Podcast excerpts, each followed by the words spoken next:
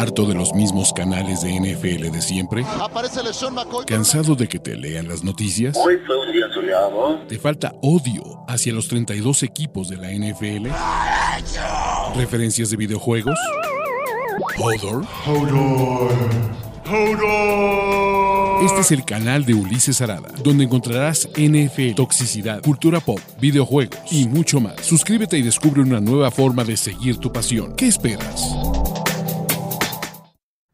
Amigos, hoy es lunes de los principales ganadores de estas finales de conferencia, donde van a ver hartos Fly Eagles Fly, hartos Kansas City Chiefs, alguno que otro Bengal y más es momento de platicar de los principales ganadores de las finales de conferencia, que ya sabemos que el Super Bowl va a ser Kansas City contra Filadelfia, pero bueno, es momento de hablar de las mejores actuaciones, siempre presentadas con nuestros amigos de NFL Game Pass, que además les tengo el deal, muchachos. El deal es el mejor.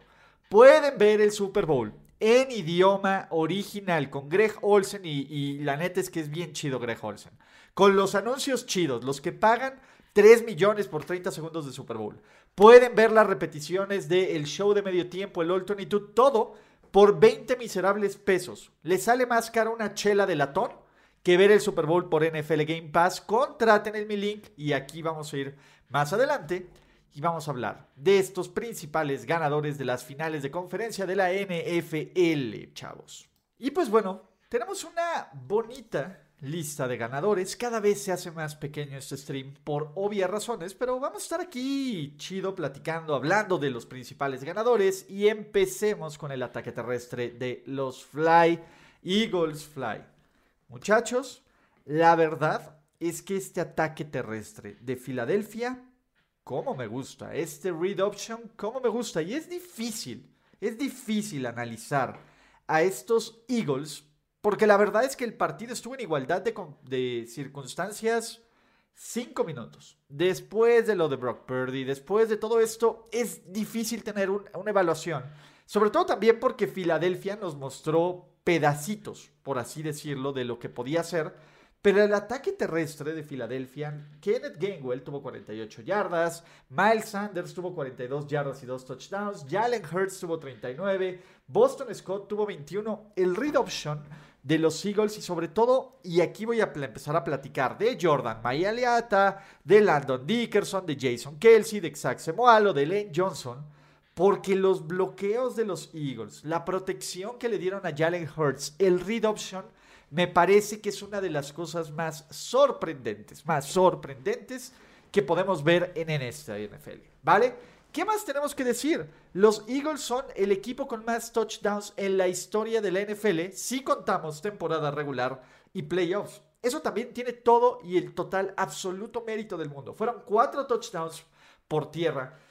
Filadelfia tuvo el balón por 37 minutos de nuevo. Es, bien difícil tomar, ¿cómo le puedes decir? Tomar en serio o decir, oye, esto es una muestra real de lo que nos mostró Filadelfia. Pero Filadelfia es el quinto equipo en la historia, el quinto equipo en la historia que gana finales de conferencia y ronda divisional por más de 21 puntos y los otros cuatro equipos ganaron el Super Bowl.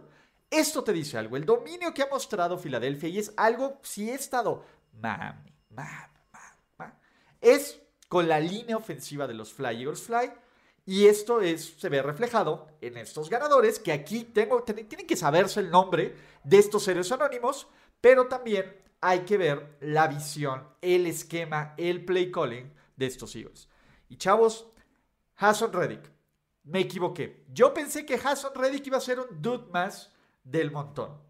Hassan Reddick sigue siendo factor. Hassan Reddick sigue siendo uno de los verdaderos playmakers de esta liga, lo cual a mí me sorprende. O sea, realmente Hassan Reddick no solo ha sido un jugador de complemento que yo esperaba, ha sido la verdadera solución en este pass rush de los Eagles, que también ya le hemos hablado, es un equipo especialista en presionar al coreback, que tiene una rotación increíble. Damo con Su tuvo un juegazo, Fletcher Cox, Brandon Graham, eh, Jordan Davis, Hassan Reddick, eh, ¿cómo se llama? Sweat.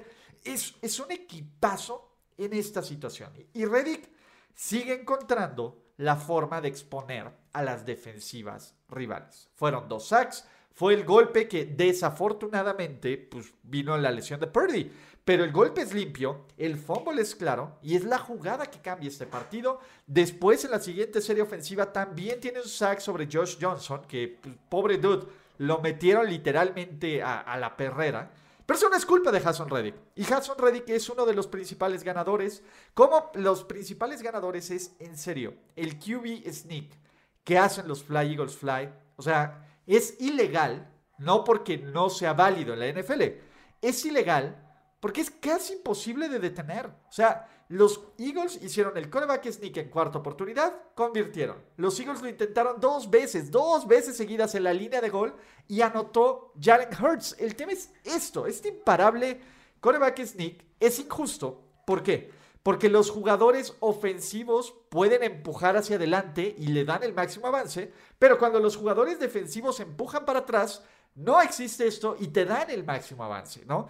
Este conteo, que los jugadores de los Eagles sepan cuándo van a ir hacia abajo y puedan tener el shoulder pad más abajo, es bien difícil de frenar. Kudos para, para el equipo de Filadelfia, que uno, tiene el personal, porque Filadelfia tiene el personal para hacerlo. Dos, tiene el esquema y el coreback para hacerlo. Tres, está abusando de esto que parece más una jugada de rugby que de NFL. Pero eso no es culpa de los Fly Eagles Fly. Vamos a ver cuánto dura este chiste, porque Filadelfia lo va a utilizar, no solo Filadelfia, muchos equipos van a tratar de copiar esto, porque esto es una liga de copycat. Pero el imparable coreback sneak de los Fly Eagles Fly ha funcionado y ha funcionado casi siempre. ¿Vale? Y hay que aplaudirlo. Yo sé que les caga. Y, a ver, Nick Siriani no es un dude fácil de querer. Eso, eso es un punto. Nick Siriani no es un cuate que te genere empatía, es un Philly man hecho head coach, es como el tío Dan, pero más hablador y más Filadelfia. Pero lo que sí es un hecho es que Nick Siriani, que tuvo una conferencia de prensa terrible, yo fui el primero de cagarme de la risa, decir, oye, ¿por qué le dieron este trabajo a este dude? En decir, la.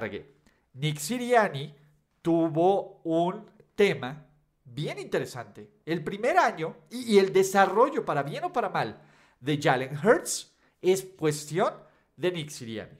Este desarrollo de, de este equipo de Filadelfia que estaba en reconstrucción después del desastre que hizo Doug Peterson evaluando a, este eh, al tercer coreback fue terrible. Siriani ha construido una ofensiva interesante, ha construido una defensa brutal y le ha puesto esta actitud de Filadelfia que los Body Ryan de la vida, que, que muchos de estos head coaches tenían. Nos puede gustar el estilo o no, pero los resultados están ahí. Segundo año, está en el Super Bowl. Filadelfia es el equipo, fue el equipo más dominante a lo largo de toda la temporada y solo perdieron un partido cuando Jalen Hurts fue titular. Nick Siriani, para bien, para mal, para mame, para no, es uno de estos principales ganadores de la semana de la ronda de las finales de conferencia. Otro ganador, muchachos, Christian McCaffrey. ¿Vale? Christian McCaffrey eh, es una pena. Y esa es la verdad. Yo, ah, o sea, este, vamos a ponerlo coitus interruptus de partido de la NFL porque esperábamos un duelo cerrado, divertido, entretenido de fortaleza contra fortaleza entre los 49ers y los Eagles. Y desafortunadamente la lesión, los castigos, eh, unos malos retos de Kyle Shanahan o gafes de los referees como quieran, nos evitaron esto. Lo que no nos evitaron y lo que luce como un gran movimiento es el impacto de Christian McCaffrey. Por noveno partido consecutivo tuvo anotación, básicamente fue la total y absoluta ofensiva de este equipo de San Francisco. El touchdown es una joya, es, una capacidad de romper tacleadas, de mover las piernas y de no darse por vencido. Y en ese momento, muchachos, queríamos creer. Queríamos creer en su San Francisco 49ers, queríamos creer en que este equipo podía hacer cosas interesantes, pero desafortunadamente, pues este equipo se cayó, ¿no? Y desafortunadamente el juego se salió de control sin corebacks. Pero también otra cosa bien valiosa, otra actuación que hay que destacar y que me parece que va a ser como el swan song, por así decirlo, la despedida, Divico Ryans y la defensiva de San Francisco en la primera mitad jugó espectacular. jugó espectacular. Es una pena el fumble de Josh Johnson, ya platicaremos. Eh, y que esto, y como suena a la basura, este trabajo de esta defensiva se haya ido a la basura por consecuencias diferentes del partido, debe de ser frustrante para los fans de los 49ers total y absolutamente. ¿Vale? La defensiva de San Francisco en la primera mitad y sobre todo después de la anotación de la primera serie de Filadelfia, que pues también pudo, debieron de haber frenado en cuarta oportunidad, fueron 13 yardas en tres drives. Hicieron lo suficiente para mantener el partido parejo durante la ausencia de Purdy. Desafortunadamente, después de los errores, después de los fails de la primera mitad, del, del segundo cuarto y del tercer cuarto, se acabó para siempre así. ¿Vale? Pero otro de los ganadores somos nosotros, muchachos. En serio, la verdad es que ya eh, dejando de fuera todo el hate, dejando de fuera todo el mame, dejando de fuera todo, tenemos que darle gracias a quienes ustedes crean, ¿no? Eh, a la religión que ustedes crean, porque no podemos más que ser afortunados en vivir en una era donde nos ha tocado ver a lo mejor de lo mejor, de lo mejor que nos ha dado la historia de este perro deporte. Dios mío, cada vez que pisa ya sea el Arrowhead o cualquier otro campo bendito que, que Patrick Mahomes nos ilumina, cada vez que hace creerlo, pues, hace lo imposible posible, cada vez que sigue ganando y rompiendo récords y haciendo una liga, nosotros como espectadores somos los principales ganadores de poder ver esto. La leyenda se hace más grande. Nadie antes que él importa y nadie después que él va a importar, porque solo es Mahomes. El número 15 se va a volver un número santo. Y la verdad es que, pues bueno, estamos viendo, esta no es su ópera prima. Su ópera prima va a ser en el Super Bowl, porque él no se conforma en ganar finales de conferencia. 326 yardas, dos anotaciones, cero intercepciones, un fumble que evidentemente no fue su culpa. Y los Chiefs, lo único, lo único que le faltaba era quitarse esos mugrosos Bengals y su récord de 0-3 contra él. Ya se quitó eso, ya se acabó todo eso. Y la verdad es que lo mejor que nos ha ocurrido en la historia, que es Patrick Lavon Mahomes, sigue maravillándonos. ¿Qué más? Es un principal ganador de estas finales de conferencias MBS. Nunca, nunca en su vida había tenido un partido con más 5 más recepciones, con 100 o más yardas y una anotación. No hasta que llegó en el rayo purificador y de grandeza del número 15. Marqués Valdés Scantling tuvo el mejor partido de su carrera en uno de los momentos más importantes. 6 recepciones, 116 yardas, una anotación y este touchdown que la verdad es que requiere concentración, pases medianos, pases profundos, MBS, eh, en un juego donde los receptores de los Chiefs fueron cayendo uno a uno, MBS fue la solución y MBS fue el MVP de esta ofensiva, por lo menos recibiendo el 33% de las yardas de Mahomes, lo cual lo hace aún más grande. Creo que Marqués Valdés Scanting fue esta segunda arma. Porque fuera de él, ya sabemos que Travis Kelsey iba a ser garantía, pero fuera de él, nadie tuvo más de 60 yardas. Heck, si no fuera por Pacheco, por Valdés Scanting y por Travis Kelsey, nadie tuvo más de 17 yardas, ¿no? Y los Chiefs necesitaron todas y cada una de estas 116 yardas para imponerse a sus Cincinnati Bengals. Y la línea ofensiva de los Chiefs con todo y holdings, con todo y holdings, ¿no? Que, que, ya lo platicamos y si ustedes dicen, ay, pero va, va a haber un video aquí arriba, ¿no? O se los voy a dejar en la descripción del video, de, pues sí unas marcaciones medio bizarras a favor de los Chiefs, pero los Chiefs ganaron a pesar de eso y los Chiefs fueron dominantes porque los Chiefs tuvieron más el tiempo el balón, porque los Chiefs protegieron medianamente bien a Mahomes, le tocaron un par de golpes, pero nada de, del otro mundo que pudiera, que pudiera alarmarnos. Y esta línea ofensiva de los Chiefs, Kansas City tuvo 43 jugadas de pases. Si nos ponemos exquisitos con los sacks, fueron 45, 46. Y Mahomes, relativamente el 80% de estas jugadas, no recibió presión de la defensiva de Luan Arumo. Y hay que darle todo y total y absoluto crédito a sus Kansas, ah, perdón, a sus Kansas City Chiefs. Donde también hay que dar crédito, muchachos, lo que les dije, miren, aquí están 20 miserables pesucos el Super Bowl todo el contenido previo, todas las previas de NFL Network, toda la librería maravillosa de NFL Films, todo el control de ver el partido, de ver el All 22, de ver todo el contenido especial de NFL, la transmisión en inglés, los anuncios chingones, volver a repetir y a vivir el show de medio tiempo, solo por NFL Game Pass, 20 pesos muchachos, si me quieren, yo sé que no me quieren, pero la neta es que parte de la magia de apoyar este canal es que ustedes contraten Game Pass y lo hagan con mi link de 20 pesitos. O sea, no les cuesta más que 20 pesitos, se lo gastan en otras tonterías y en serio van a ser los mejores 20 pesos que pueden gastar de aquí al Super Bowl. Yo se los recomiendo y para que entren en esta lista de ganadores como Chris Jones. Ma qué cosa. Chris Jones está cabrón. O sea, me parece que dentro de todos los jugadores defensivos que vimos en este domingo de finales de conferencia, Nadie tuvo la madre de partido que tuvo Chris Jones. Y hay que darle crédito al dude que está aquí abajo, que es Steve Spagnolo, y hay que darle crédito a sus Kansas City Chiefs. ¿Por qué? Porque fueron dos sacks, los primeros dos sacks de su carrera en playoffs, créanlo o no. Así que suene la voz de, de, de Ripley, aunque usted no lo crea. Sí, fueron sus primeros dos sacks, pero caos, presión, generar intentional groundings en general Chris Jones fue la clave de que los Kansas City Chiefs estén en el Super Bowl. Fue el mejor jugador de calle, el mejor jugador de calle de los 53 que estuvieron, de los 100 que estuvieron en el Arrowhead Stadium. Y venga, ¿no? También el que se rifó es el Julian Edelman de los defensive ends. ¿Y por qué le decimos el Julian Edelman? Pues porque Julian Edelman era elite en playoffs. Si Julian Edelman solo tuviera una carrera en postemporada y solo se contara eso, sería Hall of Famer. El problema es que en temporada regular era pues, regular son. Ese es Frank Teft Auto, el Julian Edelman de los defensive ends.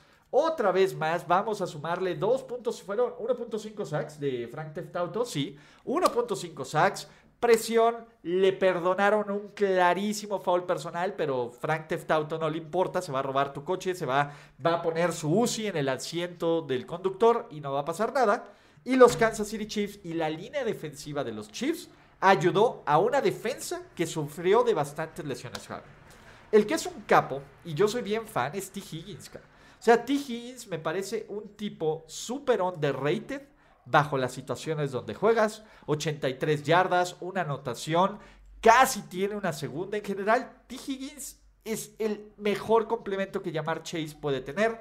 Desafortunadamente para los Bengals, la lesión de Tyler Boyd obliga a hacer ajustes y cambia la ofensiva.